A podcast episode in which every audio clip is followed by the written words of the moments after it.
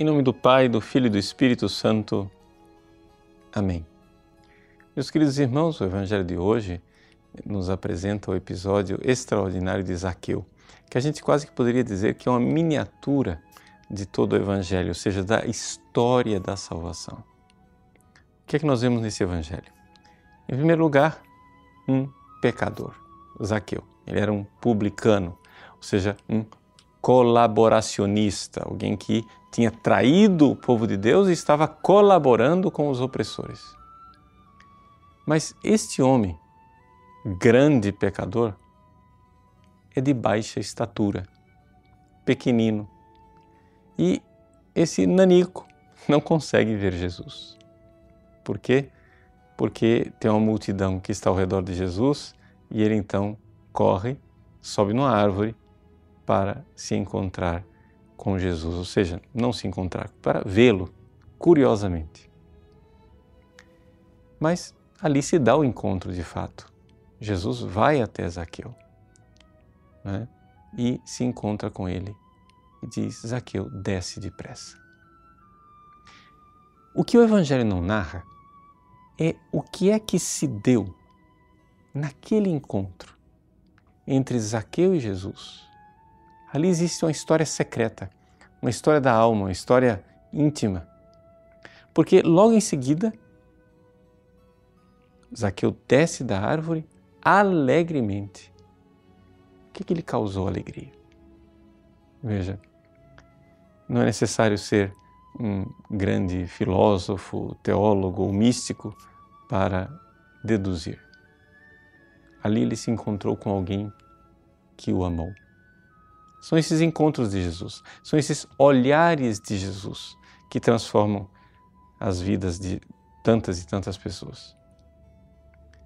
Zaqueu se encontra com Jesus com aquele olhar que o ama, que não está esperando ele deixar de ser pecador. Não está esperando ele ser diferente daquilo que ele é na sua pequenez. Ele encontra Jesus.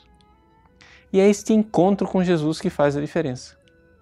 É esse encontro com Jesus que faz a alegria. Vamos nos recordar daquela parábola do tesouro escondido. O reino dos céus é como um tesouro escondido. Escondido onde? Escondido na fé. Se alguém o encontra, vai e vende tudo alegremente. E foi exatamente o que aconteceu com Zaqueu. Zaqueu era um homem rico.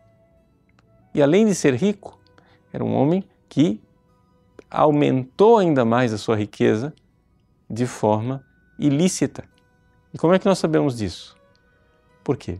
Porque ele mesmo diz que ele irá reparar se ele defraudou. E daquilo que é propriamente dele, que é justamente dele, ele irá também dar aos pobres.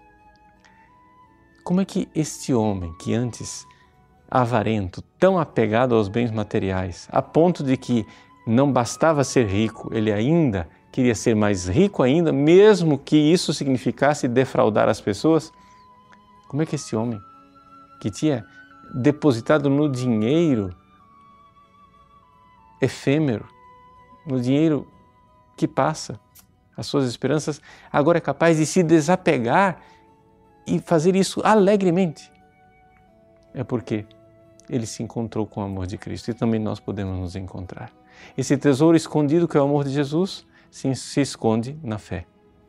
No fundo, no fundo, você não pode receber fé de ninguém se você não tiver, se não pode receber o amor de ninguém se você não tiver fé.